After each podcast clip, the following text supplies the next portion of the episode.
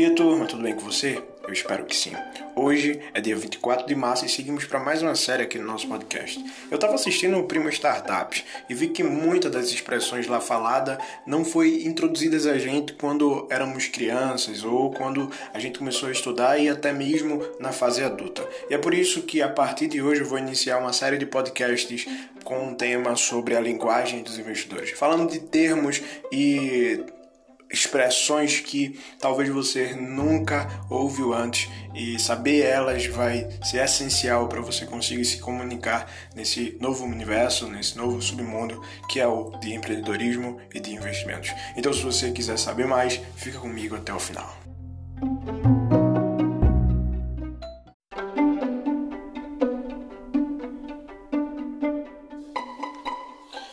Quando a gente fala de é, de equity, a gente fala de algo muito discutido, muito é, falado e até é, feito uma expressão modinha nos dias de hoje.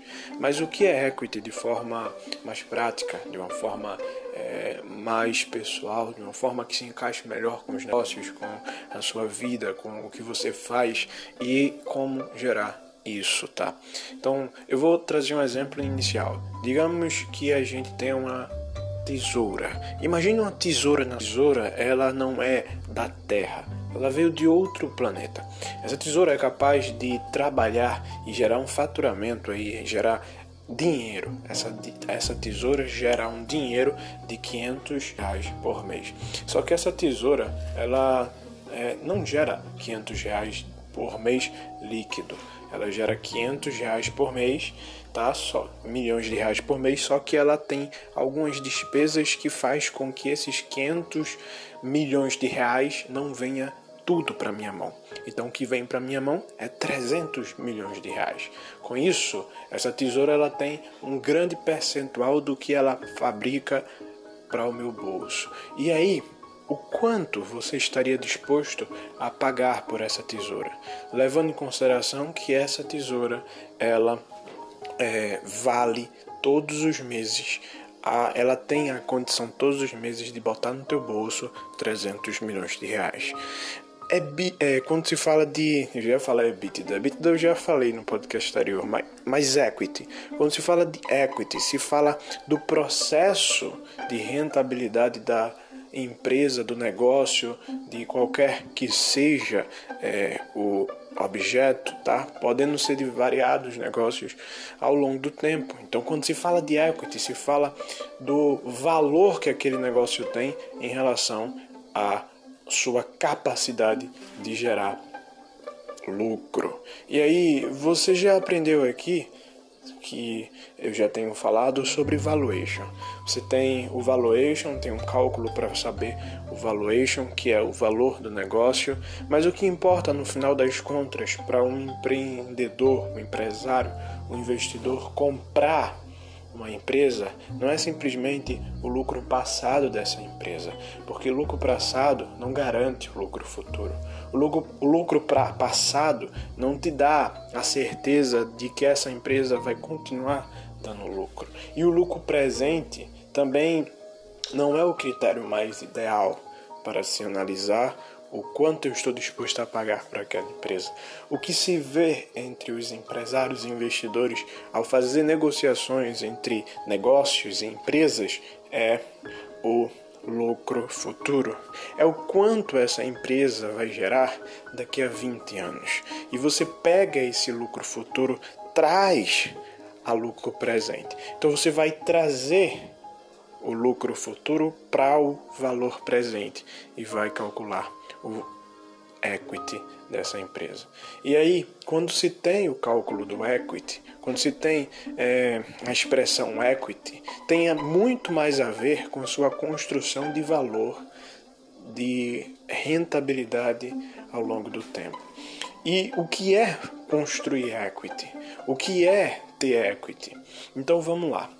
Digamos que você tenha um negócio, uh, só que esse negócio está na sua mente. Ele não personalizou. Esse negócio não veio à existência, mas você já crer que esse negócio existe. E você agora quer montar esse negócio, mas você não tem recursos para montar esse negócio. E o que é que você pensa? Você pensa, eu vou chamar pessoas que vão ali trazer recursos, essas pessoas vão ter participação do lucro futuro desse negócio e, consequentemente, eu vou diminuir a minha participação na empresa porque eu vou compartilhar a participação dessas pessoas. O que você está fazendo é dividir o seu equity. Você já está iniciando com um equity é, dividido, ou seja, os investidores que tiverem é, disposição, que tiverem hum, a vontade de investir nesta tua ideia, no teu negócio, baseado no teu know-how, esses investidores eles vão estar interessados no lucro futuro da tua empresa, do teu negócio, desse teu processo de geração de lucro. E isso acontece muito em startup. Então, é o que fez com que muitos que têm um canal no YouTube virar, virar é, super é, milionário, bilionário, foi justamente a venda do canal dele, porque aquele canal era um gerador muito grande de renda de lucro, de renda passiva. E aí a pessoa comprou aquele canal, se não 100%, compra 50%, compra 20%, compra 10%. E aí é, já tem muitos cases de pessoas que compraram tá? participação de canais no YouTube e negócios de variadas formas, como e-commerce, como outros tipos de negócio. O que as startups usam? Na verdade, o que são startups? São empresas que estão iniciando, né, que estão dando seus primeiros passos ali, que têm um tempo pequeno no mercado, mas que têm um potencial de crescimento e precisam arrecadar investimentos para exponenciar o seu potencial. Essas startups, elas estão dispostas a trocar o seu equity e em troca disso, elas ganham aportes para que elas comecem a investir em necessidades é, urgenciais para que seu negócio prospere. Agora, você que, por exemplo, é, tem um negócio virtual, digamos, uma loja virtual, o que você faz para aumentar o seu equity? Primeira coisa que você tem que fazer se você não vendeu o teu negócio ou parte do negócio, se você tem todo o negócio, é a construção de equity. É botar esse negócio para funcionar. É fazer esse negócio dar certo. É provar que o teu negócio realmente vale a pena. E aí o que, que você é, pode fazer como um pequeno empreendedor? Né?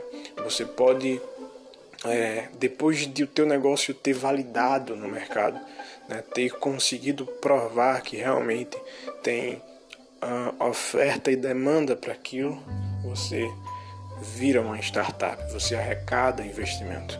E as empresas, elas, elas só têm três futuros. Ou as empresas elas são, é, são quebradas, ou seja, a empresa quebra, ela fale, tá? Por gestão ruim de fluxo de caixa, por algum ponto negativo, por alguma outra coisa, ou a empresa ela é herdada, passada para um herdeiro porque o dono é, morreu, ou ela é vendida nas últimas das hipóteses, sendo a melhor, porque quando você vê uma empresa, o negócio é montar, fazer aquele negócio dar certo e vender aquele negócio. O Itaú ele pagou 5 bilhões de reais por uma parte da XP. E Guilherme Benchimol, que eu já falei dele aqui, ele é, teve esse pagamento do Banco Itaú, né? Que, claro, dividiu com as partes acionistas, mas ele é, era o majoritário, dono majoritário da empresa, mas ele construiu equity. E você também pode construir.